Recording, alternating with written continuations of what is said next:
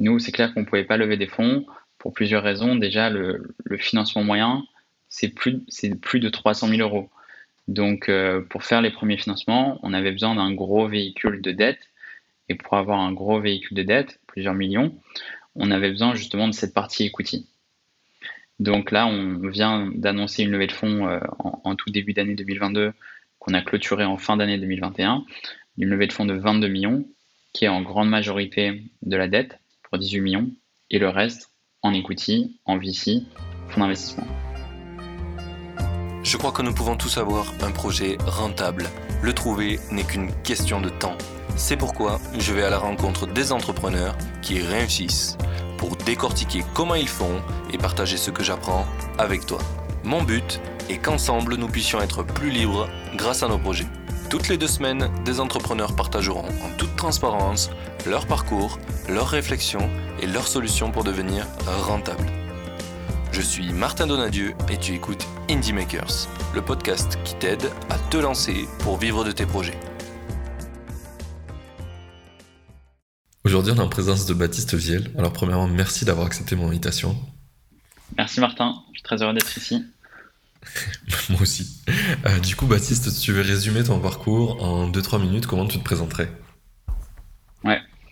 Donc moi, je suis Baptiste, je suis l'un des euh, trois cofondateurs de Carmen. Avant de dire ce que c'est Carmen, moi, mon parcours, euh, il est plutôt donc études, école de commerce. J'ai rencontré l'un de mes trois cofondateurs dans la majeure entrepreneur d'HEC, qui était ma dernière année. Avant le diplôme, moi, j'ai eu des expériences en startup, donc à la fois en startup early stage. J'ai été le premier stagiaire euh, d'Encore Store, la marketplace B2B qui est devenue euh, une licorne en, début d'année, là, en 2022, deux ans après leur création. J'ai aussi fait une expérience en scale-up chez Deliveroo dans les bureaux de Paris. Ça, c'était plutôt en 2018.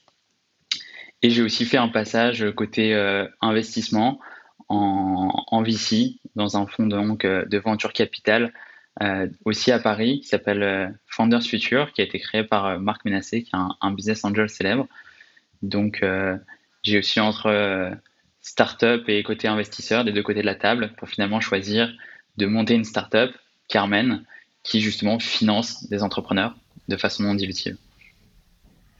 Yes, alors c'est top que tu arrives à ce sujet parce que du coup, je l'ai pas dit au début du podcast, mais euh, ce podcast est un peu spécial. C'est un nouveau genre que je vais créer sur, euh, sur euh, Indie Makers. Donc on va aller parler à des acteurs de l'écosystème Bootstrapper Indie Maker euh, pour un petit peu renforcer et découvrir euh, comment on peut s'entraider tous ensemble.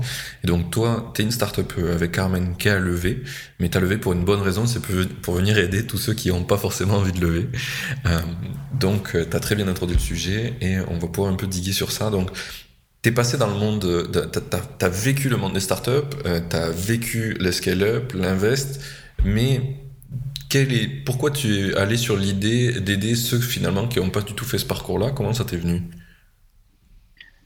Moi, j'aime beaucoup euh, le fait de pouvoir euh, aider des entrepreneurs euh, à se développer.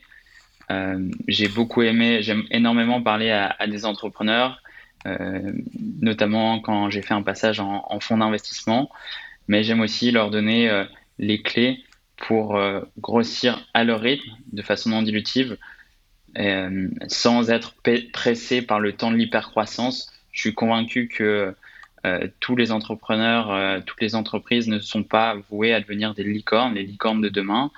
Il y a une faible proportion des entreprises qui sont financé par des fonds de VC. Et moi, ce qui m'intéresse, c'est justement aider bah, cette, partie, euh, ouais, cette partie de l'iceberg qui est en fait beaucoup plus grosse euh, pour qu'ils puissent euh, se développer à leur rythme sans, en gardant le contrôle de leur boîte. Ouais, mais ce qui, en fait, je pense qu'il y a eu un effet de mode gigantesque avec le côté startup, les VC, on en parle à BFM, c'est cool, euh, ça fait un, effet waouh de dingue, genre on a levé des millions. Mais en soi, en fait, des entrepreneurs, ça existe depuis la nuit des temps, bien avant euh, que les VC arrivent et qu'il y ait de l'argent qui pleuve à flot. Et c'était déjà cool, et ça nous permet de faire plein de choses. On, on a été un peu oublié euh, lors de la vague de la Startup Nation, mais ouais, clairement, on est, très très nombreux, et c'est ce que tu dis, c'est la partie cachée de l'iceberg. On est là depuis tout le temps, caché. Exactement, et c'est vrai que beaucoup de médias, notamment TechCrunch aux États-Unis ou aussi en, France avec les échos, bah, finalement font l'éloge de la levée de fonds, alors que derrière, il y a plein d'entreprises qui sont rentables, qui ont des revenus, qui n'ont pas levé de fonds et qui sont du coup moins médiatisées. Et c'est ce que tu mets en avant aussi avec ton podcast. Nous, on les aide aussi à se financer. Donc, je pense que ces entreprises-là gagneraient euh, à être, euh, à être plus visibles aussi. Oui. Après, il y a un pattern que j'ai remarqué qui est assez, euh, assez ouf, c'est qu'en fait, tous les gens qui bootstrap en général, à part Guillaume Moubèche qui a mis un effort considérable pour se faire connaître et montrer qu'on on existait, en général, ils s'en foutent un peu d'être connus parce qu'en fait, ils font leur popote, ça marche bien, ça sert bien leurs clients, ils sont super heureux. J'ai l'impression qu'ils parfois ils cherchent un peu moins la fame que les start tu vois. Euh, et, euh, et, du coup, en fait, ils existent, mais ils s'en foutent. J'en ai plein qui sont venus dans le podcast, ils étaient super contents de raconter leur histoire, mais ils n'ont pas fait spécialement la pub du podcast, ils sont pas spécialement visibles sur Internet. Euh, et ils sont, ils sont contents quand même. Ils sont heureux de ce qu'ils font. c'est vrai, c'est vrai. Après, les médias peuvent, peuvent aider dans certains, euh, certains aspects, notamment pour le recrutement, la marque employeur. Donc, euh, avoir un peu de ouais, je pense qu'il y, a, il, y en a, il y en a plein qui n'ont pas conscience de, de, de tout ce que ça peut amener de bon, parce qu'en fait, euh, bah, tu vois facilement. Enfin, je sais que quand on était en startup, c'était un combat d'arriver à arriver dans les médias, mais pas de se faire bâcher pour avoir la bonne vision et tout. Donc, je peux comprendre aussi que c'est c'est entre la peur. Tu sais que ça peut être intéressant, mais t'es pas sûr de ce que ça va donner. Donc, c'est peut-être. Euh, puis, je crois qu'en France, on a beaucoup ce dicton de vivons heureux, vivons cachés. Il y a des gens, ils l'ont pris trop au pied de la lettre. du coup, ils préfèrent se dire on va rester dans notre coin, on va faire du bon business et c'est tout. Alors qu'en vrai, c'est super important d'avoir, ben, ce que tu disais, une marque employeur, même pour recruter, si tu veux les bonnes personnes. C'est, puis trouver des nouveaux clients, enfin, il y a plein plein d'avantages. Euh, c'est ce que j'essaie de, de, faire avec le podcast, de leur dire si, si, parlez-en, parlez-en, c'est top. C'est top. C'est vrai. J'aimerais et, nous, le parallèle. Vas-y. Ouais, dis-moi. Non, finis ton idée. non, non, mais je disais, bah, toi, tu le fais très bien sur euh, l'aspect média, communication, et euh, nous, c'est ce qu'on essaie aussi de faire côté financement avec Carmen. mais ravi d'en parler plus en détail. Eh ben justement, j'allais te poser des questions sur Carmen. C'est quoi un petit peu le modèle de Carmen? Puisque tu viens du monde VC où on connaît tous le modèle, c'est on te prend un pourcentage de ta boîte contre de l'argent qui rentre dans ta boîte. Mais toi, avec Carmen, comment tu apportes de l'argent aux entrepreneurs? Ouais, tout à fait. Donc, Carmen, déjà, c'est une solution de financement qui est non dilutive. Donc, on ne prend pas de contrôle euh, dans le capital de l'entrepreneur, de l'entreprise. Nous, on est une, alternative complémentaire à la levée de fonds ou au financement euh, non dilutif, au financement bancaire traditionnel. Le fait est que, en fait, en ce moment, aujourd'hui, les boîtes qui se montent sont des boîtes tech qui n'ont pas forcément d'actifs tangibles. C'est des SaaS euh, c'est des euh, indie makers qui, qui ont des, des, projets bootstrappés, qui qui n'ont pas forcément bah, la rentabilité d'une entreprise mature, qui ne peut pas montrer trois ans de liasse fiscale à son banquier, de bilan positif à son banquier, et donc qui sont très peu éligibles à de la dette bancaire. Quand ils sont éligibles, c'est vraiment dans des petites quantités. Nous, ce qu'on fait avec Carmen, c'est qu'on finance justement ces entreprises souvent bootstrappés, parfois aussi qui ont levé des fonds, mais aussi souvent bootstrappés, qui ont des revenus récurrents. Avec Carmen, on s'adresse aux entreprises qui ont des revenus récurrents, et notamment les entreprises qui ont des dynamiques d'abonnement. C'est le cas, c'est le cas euh, dans 100% euh, des SaaS. C'est aussi le cas pour euh, des services, la prestation de services par abonnement. Ça peut être aussi le cas pour les médias, pour euh, la mobilité, enfin l'économie de l'abonnement est en forte croissance et est présent dans toutes les dynamiques, dans tous les secteurs d'industrie. Nous, ce qu'on fait, c'est qu'avec Carmen, on se branche, on s'intègre à tous les outils que ces entreprises utilisent. Pour un SaaS, ça va être son Stripe, ça va être son GoCardless pour les prélèvements mensuels. On agrège aussi les comptes bancaires et d'autres outils analytiques et comptables pour avoir une vision à 360 degrés de leur santé financière et opérationnelle et leur faire les meilleures offres de financement. Donc très concrètement, nous avec Carmen, on peut leur offrir en termes de montant jusqu'à 40% de leurs revenus récurrents annuels. Donc pour donner un, exemple d'un SaaS, par exemple bootstrappé par un indie maker qui ferait 10 000 euros de chiffre d'affaires euh, récurrent, de MRR, nous, sur ces 10 000 euros, ça fait 120 000. Si on annualise ça, ça fait 120 000 d'ARR. On peut financer de manière immédiate jusqu'à 40% de cette somme. Donc, dans mon exemple, pratiquement 50 000 euros de financement. Et la grosse, la, grosse vertu de notre solution, c'est qu'elle est flexible et modulaire. Donc, si trois mois après, le SaaS ne fait plus de 10 000 euros de MRR, mais 15 000 euros de MRR, on peut lui financer justement sa croissance additionnelle. Donc, on devient une vraie ligne de financement qui grossit au fur et à mesure que les revenus récurrents de l'entreprise augmentent. Et c'est pour ça que je dis qu'on peut être un vrai accompagnateur euh, de croissance pour leur permettre de développer leur entreprise à leur rythme sans avoir quelqu'un qui prend euh, le contrôle. Donc nous, comment ça marche C'est qu'on prend une commission qui dépend du scoring, de la performance de la boîte et qui dépend aussi du délai de remboursement choisi, sachant que ce délai ne peut pas dépasser 12 mois euh, pour l'instant. C'est des contraintes légales, ça? Non, c'est juste que pour commencer, nous, avec le, premier véhicule de dette euh, qu'on a à disposition, euh, les financements euh, ne, dépassent pas 12 mois. Mais c'est largement suffisant pour faire des campagnes d'acquisition euh, clients, notamment du marketing avec des ads ou le recrutement plutôt de personnes dans les équipes sales pour aller chercher des clients. C'est souvent des, des, investissements avec un retour sur investissement qui sont à 3 mois, à 5 mois, ça dépend des cycles de vente. Et donc avec un financement entre 6 et 12 mois, on est largement, enfin c'est largement rentable. Tu fais gagner du temps à la boîte, quoi. Exactement. On permet d'accélérer, on permet d'accélérer le temps du bootstrap. En gros, c'est euh, c'est le bootstrap avec euh, bah, des, des, capacités de financement supérieures. C'est bootstrap en stéroïdes. Booster aux hormones. Exactement. Exactement. C'est ce que, j'allais dire. Ok, c'est trop bien ça. Euh, en plus, du coup, de ce que je comprends, si tu te plugs au, flux euh, bancaire, en fait, tu sais on continue la santé de la boîte, donc c'est, t'as plus besoin de refaire des dossiers qui prennent des mois pour euh, reprêter, en fait. C'est ça? Exactement, exactement. Avec Carmen, nous, euh, c'est pas du tout des, dossiers longs comme le bras. Nous, en deux trois clics avec les API, on, on s'intègre au flux de données, tu vois, avec Stripe, avec les comptes bancaires, et en 24 heures, on peut transmettre une réponse d'éligibilité et une offre euh, de financement euh, au indie maker, à l'entreprise.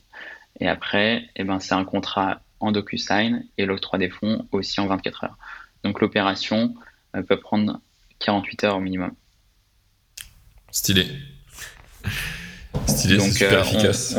On, réinvente, on réinvente un peu l'octroi de crédit aux entreprises qui, bah, comme, comme beaucoup d'entre nous le savent, peut prendre euh, plusieurs semaines, si ce n'est plusieurs mois.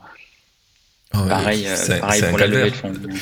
Alors, la, levée de fonds peut aller un peu plus vite parce que des fois, il y a des VC qui sont un peu chauds et euh, qui se disent Ah, si on le fait pas là, on va se faire un nickel deal. Mais par contre, les banques, eux, ils prennent bien le temps. Ils sont là Oui, non, mais il manque la feuille A, B, elle a mal été remplie. Et puis, vous avez pas prévu sur trois ans, ça allait quoi votre chiffre? On s'en fout. Enfin. je trouve que c'était important ce que tu disais tout à l'heure où euh, dans le monde de la tech, on a des actifs bien moins tangibles. Les banques, ils bitent rien. Tu, tu leur dis, euh, tu, fais, euh, j'ai un pote fait 20 k de MRR. Euh, ils vendent des programmes, tu vois, pour aider les gens à mieux manger. Et les gens sont super. Enfin, le retour client est dingue. L'augmentation, à chaque fois qu'il revend un programme, elle est folle. Ils ont, et il allait voir une banque et la banque, elle dit Non, mais vous valez rien, quoi. Tu te dis, mais mec, euh, tu vis dans une sphère, euh, t'es en retard, t'es à l'âge de pierre, là. C'est ouf la valeur qu'on apporte aux gens. Et, exactement, mais en fait, c'est ça, c'est que les business models ont shifté vers l'abonnement parce que bah, tout le monde le sait, c'est hyper vertueux quand tu es entrepreneur d'avoir euh, de la visibilité sur tes clients qui vont être récurrents chaque mois. Mais derrière, les, les, les banquiers traditionnels ont beaucoup de mal justement à analyser ce genre de business qui en fait ont un gros coût d'acquisition au début pour acquérir le client, admettons 150 euh, euros, mais derrière euh, le client il, va payer 20 euros par mois. Et du coup le banquier il a du mal à comprendre qu'il faut du financement en amont pour faire un, bridge, pour bridger ce gap entre le temps de l'acquisition du client et le temps où ce client va devenir rentable après la période de, de payback. Hmm. Mais bon, heureusement, tu es là. Et c'est quoi un petit peu tes critères qui fait que euh, pour toi, une boîte est en bonne santé ou pas? Pour donner un peu des indications de, des gens qui nous écoutent, s'ils commencent à faire du MRR ou qu'ils en ont, est-ce qu'ils peuvent, euh, est-ce qu'ils rentrent dans les cases chez vous? C'est quoi le. Un petit Exactement. Donc, c'est une super question. Nous, avec Carmen, on, on vient assez tôt dans l'aventure. On aime bien forcément qu'il y ait un petit peu d'historique, les métriques euh, de croissance, de churn se stabilisent. Donc euh, en général, on, demande un minimum d'historique de 9 mois, 9 mois de commercialisation. C'est aussi le temps nécessaire pour avoir un, certain revenu, comme on est un financement qui est indexé sur les revenus. En termes de revenus, le critère minimum, euh, c'est de l'ordre de 5 à 8 000 de MRR. En dessous, en dessous de 5 000 de MRR, comme nous, c'est 40% de l'ARR, le montant financé peut être faible, les entrepreneurs. Donc un minimum de 5 à 8 000 de MRR. Euh, sinon, bien évidemment, nous, ce qu'on va regarder dans notre scoring, c'est bien sûr des, métriques comme la croissance du MRR. Il faut qu'il y ait une croissance qui soit euh, soutenue et si possible de, plus en plus forte. Pareil pour le churn, il faut qu'il y ait un churn qui soit relativement faible ou en tout cas que de cohorte en cohorte, justement, les dynamiques de rétention s'améliorent le produit s'améliore, donc les clients restent de plus en plus. C'est des choses comme ça qu'on regarde. Et après, bien sûr, bah, les, flux, euh, les flux bancaires aussi. Oui, si tu dépenses tout, plus de thunes que ce que tu gagnes, c'est pas une, pas une preuve de très bonne santé financière. Dans ce cas-là, t'es pas trop bootstrap, quoi. Oui, oui. Ou alors euh, tu vas, tu vas faire faillite, quoi. à un moment, ça va pas marcher. Exact. ok. Euh, c'est vachement intéressant ce, système-là. C'est des trucs que j'ai commencé à avoir aux US. mais comment ça t'est venu cette idée? C'est des trucs que tu as vus aux US et que tu t'es dit ça manque en France ou c'est quelque chose qui t'avait Exactement. Exactement. Le, le revenue-based financing, dans, dans sa. Il y a une première génération en fait de revenue-based financing, hein, c'est comme ça que ça s'appelle, euh, avec euh, des, fonds au début qui ont fait ça, mais de façon très manuelle. Et après, il y a eu une deuxième vague, il y a 18 mois, 2 ans, euh, notamment sur le e-commerce et les entreprises à revenus récurrents. Avec aux États-Unis, les alternatives, c'est des boîtes comme Pipe, pipe.com et CapChase aussi, qui sont devenus des licornes en 18 mois, ont levé plus de 800 millions de dollars à eux deux, bon, en equity en dette, forcément. Et donc, il y a un peu plus d'un an, il y a un an et demi, euh, avec, mon, avec mes cofondateurs, on a vu justement bah, ce nouveau type de financement. On était aussi euh, très sensibilisés par le fait que euh, deux d'entre nous, on ait eu un, passage justement en fonds d'investissement. Et on s'est dit, c'est génial, on, veut adapter la même chose pour le marché français. Bien évidemment, c'est loin d'être une copie parce qu'il y a des fortes adaptations d'un point de vue réglementaire en France. Et donc, c'est comme ça qu'on a, on, a mis quasiment un an euh, entre euh, bah, l'idée originale euh, et les premiers financements. Ok. Alors, il y a deux points dont tu m'as fait penser. Un, j'aimerais qu'on reparle des, difficultés légales et administratives que tu peux avoir connues, mais d'abord, j'aimerais parler de ce que tu as avancé sur le côté vous avez levé des fonds. Moi, actuellement, dans le podcast, j'accueille jamais de gens qui ont levé des fonds. Euh, parce que bah, j'essaie de montrer l'autre côté, euh, l'autre side de, de l'écosystème. Euh, mais toi, tu es le premier. Et euh, je pense que tu es le parfait exemple de euh, d'une boîte qui a vraiment besoin de lever des fonds, parce que souvent, en fait, les boîtes qui veulent lever des fonds, c'est juste pour aller plus vite, ils savent pas vraiment pourquoi.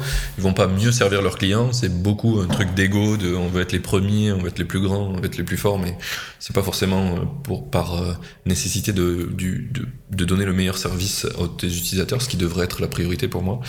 Euh, et toi, par contre, pour donner le meilleur service à tes utilisateurs, tu as besoin de, financement parce que tu as besoin de leur prêter de l'argent. Donc tu as été obligé d'aller chercher des fonds. Tu peux pas vivre, enfin tu peux pas aller prêter sur un modèle où c'est de l'argent qu'on te rend. Enfin ça, ça rendrait ton business euh, efficace pour tes, clients au bout de 10 ans et encore. Euh, ça serait très complexe. Quoi. Donc je pense que tu un super bon exemple de quand est-ce que c'est intéressant de venir lever des fonds? Par exemple, quand tu as besoin d'aller prêter des fonds à des acteurs ou tu as besoin d'avoir un gros euh, euh, pactole d'argent euh, finalement disponible rapidement, bah, toi, tu es, un très bon exemple de pourquoi il faut lever des fonds et dans quel cas très, ça, ça, apporte beaucoup de valeur. un autre exemple aussi que j'aime bien donner, c'est les gens qui ont besoin de faire énormément de R&D sur de la recherche et développement où ils savent que par défaut, en fait, ils vont pas pouvoir aller chercher des fonds directement parce qu'ils sont, ils sont en train de créer quelque chose de nouveau c'est très risqué, donc du coup, tu, tu peux pas porter le risque que sur toi, tu le fais porter aussi à des investisseurs, et, c'est très sain, c'est fait pour ça. Euh, mais par contre, quand tu vas aller euh, créer un SaaS ou, ou ouais, en général, tout ce qui va être où tu peux vendre directement ou très rapidement, aller chercher le lever des fonds, je trouve que c'est pas vraiment la, meilleure solution. C'est un peu utiliser le modèle euh, parce que c'est famous plutôt que parce que c'est efficace pour toi, quoi. Exactement, mais tu, tu, tu, vois très juste. Nous, c'est clair qu'on ne pouvait pas lever des fonds pour plusieurs raisons. Déjà, le, le financement moyen, c'est plus, plus de 300 000 euros. Donc, euh, pour faire les premiers financements, on avait besoin d'un gros véhicule de dette. Et pour avoir un gros véhicule de dette, plusieurs millions, on avait besoin justement de cette partie equity. Donc là, on vient d'annoncer une levée de fonds euh, en, tout début d'année 2022 qu'on a clôturé en fin d'année 2021 une levée de fonds de 22 millions, qui est en grande majorité de la dette pour 18 millions, et le reste en equity, en VC, fonds d'investissement. Donc malheureusement, en effet, nous, euh, pour le coup, on ne pouvait pas se bootstrapper, euh, on ne pouvait pas s'autofinancer et faire des petits tests à la marge. On était obligé de commencer directement avec une levée en equity et en dette. Et c'est justement bah, la partie dette qu'on a levée auprès d'un fonds de dette institutionnel britannique qui nous permet d'octroyer justement euh, ces, euh, ces, financements. Ok. Intéressant. Euh, le, comment été quoi qui t'a permis de débloquer ce fonds de dette justement? Parce qu'on en parlait tout à l'heure, c'est assez difficile pour les gens qui commencent à avoir de la dette. Comment tu as pu aller chercher ça et pourquoi du coup un fonds anglais? Ouais, alors très bonne question. C'est vrai que notre levée de fonds était un petit peu spécifique parce que on avait besoin des deux, l'equity et la dette. Pour avoir la dette, certains exigeaient l'equity. Pour avoir l'equity, certains exigeaient la dette. Donc c'était un petit peu le chat qui se prend la queue. Euh, pourquoi on est allé voir un fonds de... Et c'est d'abord le, fonds de dette qui s'est déclenché. On est allé voir des, fonds de dette britanniques parce qu'ils sont beaucoup plus nombreux et, beaucoup plus ouverts à soutenir des projets qui ont encore pas d'historique. Parce qu'on est vraiment, on a vraiment commencé de zéro. On n'avait pas d'historique.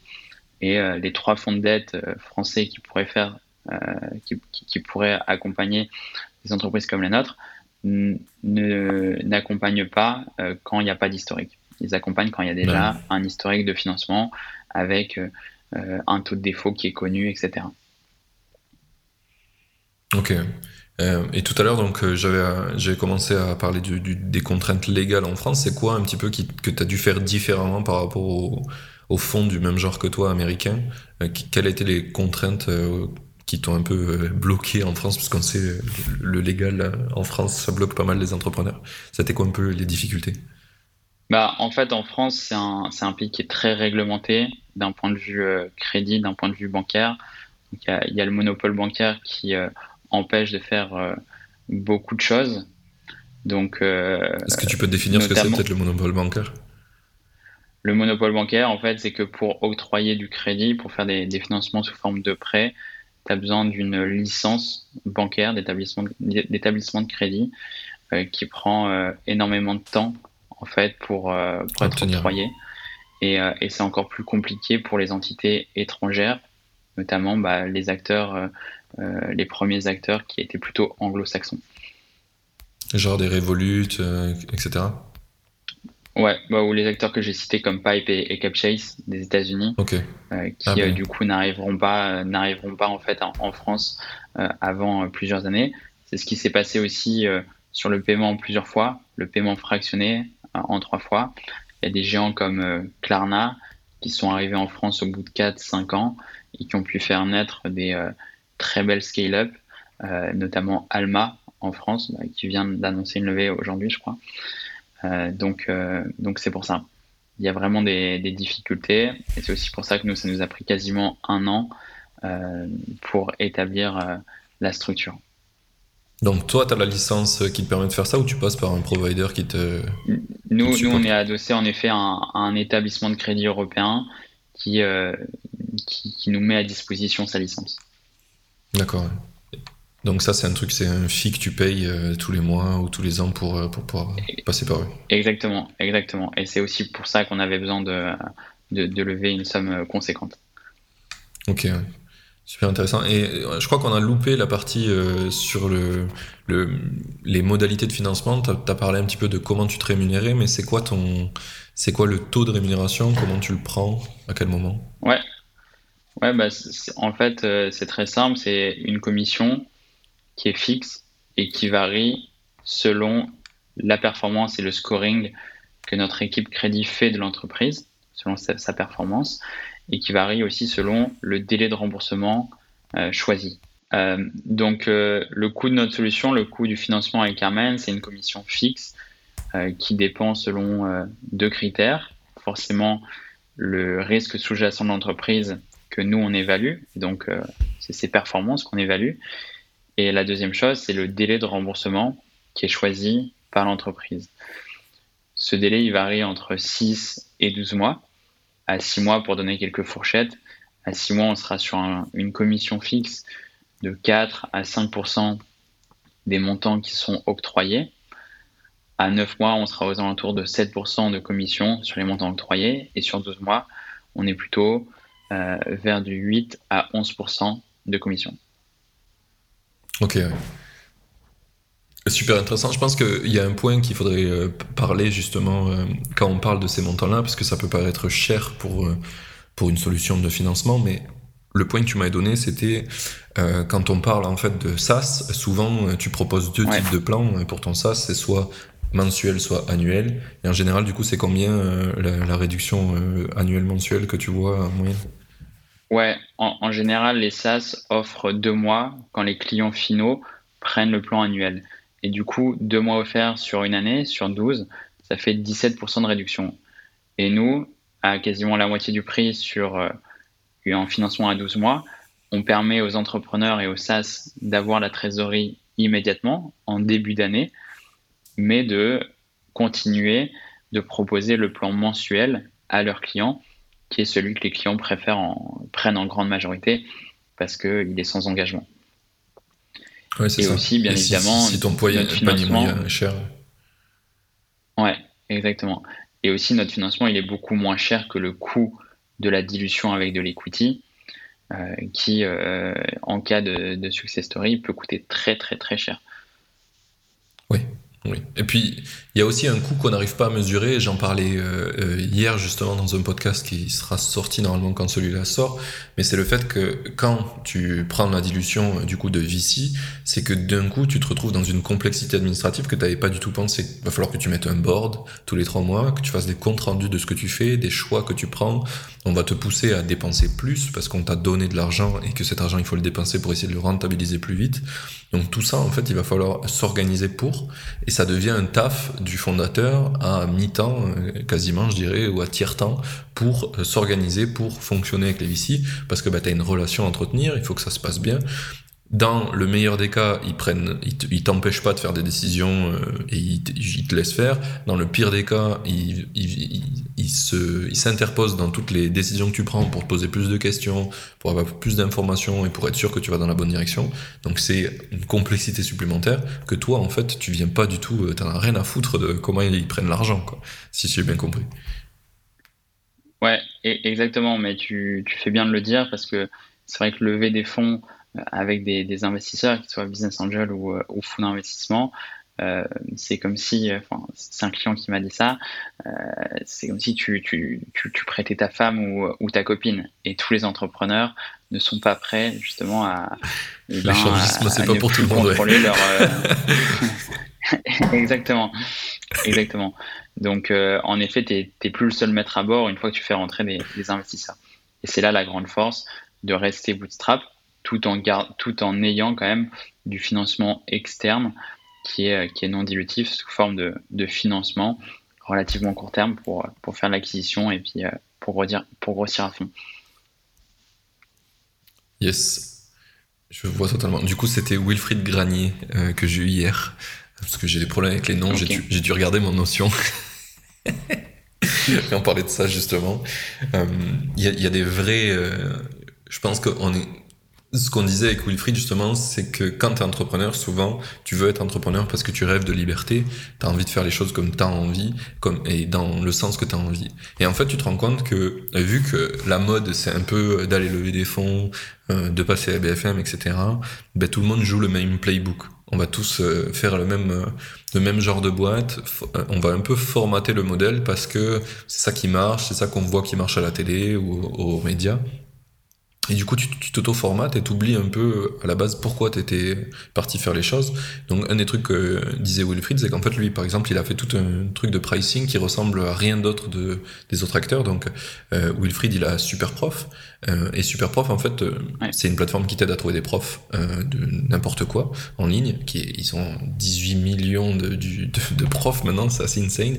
Et en fait, Normalement, tu dirais, ben ça, euh, c'est comme toutes les plateformes, comme Airbnb, tu prends un fee euh, à chaque, euh, à chaque, à chaque fois que quelqu'un souscrit à un cours. Ce serait euh, le, playbook normal, ça serait tu fais ça, tu fais une copie d'Airbnb. C'est d'ailleurs c'est ce comme ça qu'il s'appelait lui, il voulait faire le Airbnb des profs. Mais en fait, si tu fais ça, tu te rends compte que euh, sur la récurrence d'un prof qui vient te voir chez toi pour te donner des cours, au bout d'un moment, tu te dis que la plateforme ne sert plus à rien. Elle m'a servi pour la mise en relation, mais euh, à la récurrence, elle, n'a plus aucun intérêt. Donc du coup, tu veux la bypass. Et c'est déjà ce qui arrive avec Airbnb.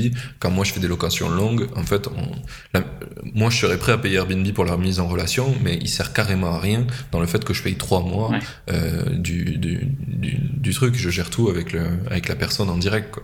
Et du coup, il sert à rien. Du coup, on l'outrepasse souvent. Et, Sauf que dans le playbook normal, en fait, les gens auraient suivi ce modèle-là parce que pour aller lever, euh, il faudrait que tu aies de la récurrence comme ça, etc. Et en fait, les chiffres seraient mauvais, la valeur apportée, apportée serait mauvaise. Mais comme lui, il est bootstrap, mais il a pu faire l'autre chemin et il a quand même du revenu qui vient de manière récurrente. Les gens réutilisent. Alors, je sais pas comment, si toi, tu pourrais mesurer des choses comme ça parce qu'il n'a pas vraiment d'abonnement, mais il a quand même de la récurrence et, un gros. Tu pourrais aider des gens, des, des, des, des entrepreneurs, des bootstrappers qui font comme lui? Ouais, ouais, tout à fait. Nous, euh, forcément, le, le cadre idéal pour, euh, pour le financement avec Carmen, c'est vraiment quand il y a de l'abonnement. Et c'est ça, avec ou sans engagement. Quand il y a de l'engagement, c'est encore mieux. Mais euh, la plupart des SaaS en mensuel ne proposent pas d'engagement. Et ça, c'est totalement adéquat aussi. C'est aussi pour ça qu'on finance pas plus de 40% du parc d'abonnés. Parce qu'on ne veut pas prendre un risque trop important sur euh, le risque de churn. Mais tout à fait, nous, on, peut déjà commencer à, financer des entreprises où il y a de la récurrence, comme Superprof, comme éventuellement des marketplaces, euh, où euh, il y a finalement une saisonnalité qui est assez faible et des revenus qui rentrent de manière récurrente, mais où il n'y a pas d'abonnement à proprement parler. Donc ça, c'est déjà des choses qu'on regarde et qu'on finance. T'as des exemples de, boîtes qui sont connues, ou je sais pas si tu as le droit de le dire, qui t'a financé? Euh, Alors, on cite pas, on cite pas euh, les clients qu'on finance, mais euh, un autre exemple de, de Superprof, enfin, comme Superprof, où il n'y a pas de l'abonnement, mais des revenus récurrents, c'est notamment tout ce qui, est, ce qui va être des marketplaces, typiquement marketplace de voitures de collection mais pas, des, pas, de, pas de la location longue durée, en fait, de la location courte durée. Et, euh, et là, typiquement, bah, il y a des revenus récurrents euh, qui, euh, qui sont réguliers, mais il n'y a pas d'abonnement. Parce que tu vas pas prendre un abonnement pour louer une voiture un week-end par mois, par exemple. D'accord, oui. Ok. Bah, super, je, me doutais que tu n'allais pas forcément pour me donner des exemples euh, concrets, mais euh, je posais la question au cas où. Euh, en tout cas, c'est super, je pense, d'avoir ce type d'acteur comme toi. J'ai vu dans le post LinkedIn que j'ai fait aujourd'hui que tu n'étais pas tout seul, qu'il y en avait d'autres. et c'est super cool, je me rends compte qu'on est de plus en plus puissant. Notre écosystème Bootstrapper, Indie Maker est, de plus en plus large et on, on va commencer à vraiment voir une une dynamique forte avancer là-dessus. Tu vois, comme on a pu voir pour les startups, comme euh, The Family a un peu euh, emboîté le pas de tout le monde pour avoir un meilleur écosystème de startups. J'espère qu'on va arriver à faire la même chose pour les bootstrappers et ça a l'air d'être le cas. On va dans cette direction. Tout à fait. Bah, je, pense qu'en effet, on va dans cette direction-là grâce bah, à un peu le, le, porte-parole des bootstraps en France qui est, qui est Guillaume de, de l'Emlist. Il y a aussi, je ne sais pas si tu connais, Alexandre Berich de Fleet qui lui fait la location de, de, de flotte d'ordinateurs pour les entreprises. J'ai vu son cofondateur, ça, va sortir, ça sera sorti quand on sortira cet épisode. Ok, bah, je vous recommande du coup euh, de l'écouter, je l'écouterai aussi. Euh, mais euh, c'est aussi un, super business qui a été bootstrappé. et, et c'est fantastique et, je pense qu'on va un petit peu dans ce sens-là où peu à peu les médias commencent aussi à, à regarder, à regarder les entreprises bootstrappées. Le problème, c'est que les entreprises bootstrappées, comme tu le disais, on n'a pas forcément les détails sur leurs revenus, sur leur rentabilité. Euh, ce qui est le cas aussi pour les entreprises qui ont levé. Donc c'est pour ça que finalement, euh, les, médias, pour en revenir à notre discussion initiale, euh, préfèrent donner des montants qui claquent et c'est souvent des montants de levée de fonds plutôt que des montants de, chiffre d'affaires. Bah oui. Ah bah, si tu prends toutes les boîtes qui ont levé et que tu parles de chiffre d'affaires, ça serait beaucoup moins sympa à regarder. Hein. Parce qu'il y en a, il y en a plein, le chiffre d'affaires, c'est que de la perte pendant des années, quoi. Et de temps en temps, ils finissent par en gagner de l'argent, mais c'est c'est pas parce qu'ils ont levé qu'ils arriveront à être rentables. On l'a vu pour plein de boîtes euh, qui étaient ultra fat, euh, qui avaient fait des levées de ouf euh, et, qui ont disparu de la circulation. Carrément. Ok. je, je, pense qu'on a fait le tour du sujet. Il y a d'autres points que tu penses qu'on peut aborder autour de, de Carmen, peut-être ou du bout de ouais, en général? Non, je pense qu'on a, on a fait un beau tour. En, tout, cas, si euh, dans, dans l'audience, euh, il y a des gens qui se reconnaissent en, termes de typologie d'entreprise et qui, pour, qui sont bootstrappés, mais qui euh, pourraient avoir besoin de financement extérieur pour accélérer et devenir aussi un peu plus gros et toujours en restant indépendant, bah, n'hésitez pas en effet à, à, venir nous voir chez Carmen. Et, et, à dire que vous venez de la part de, de Indie Maker et de Martin, et, et je serais ravi de vous faire un, euh, un, onboarding VIP. Stylé, parfait ça. Oui, c'est vrai qu'on on, l'a pas dit, ça sera bien sûr dans la description du podcast. Euh, vous aurez les liens pour pouvoir euh, checker Carmen. Vous pouvez aussi envoyer un petit message à Baptiste si vous avez kiffé cet épisode et que vous avez appris des choses. C'est toujours cool de voir que ces discussions apportent la valeur aux gens. Vous pouvez m'envoyer aussi des messages si ce nouveau format vous plaît. J'aimerais rencontrer, enfin, je vais rencontrer d'autres acteurs de l'écosystème Bootstrap. Donc, par exemple, le prochain prévu, c'est Kevin de Dot Market, quand on veut faire un exit euh, du Bootstrap. Euh, on en aura plein d'autres euh, sur tous ces sujets-là. parce que je pense que c'est important de, de, mettre la lumière dessus aussi. En plus des entrepreneurs, il faut mettre la lumière sur tous les acteurs qui viennent aider l'écosystème. Donc c'est pour ça qu'on fait ce premier épisode ensemble et qu'on en fera plein d'autres. Merci à toi pour ton temps. Merci Martin, à bientôt. Merci d'avoir écouté et à dans une semaine pour le prochain épisode. Salut, bye bye.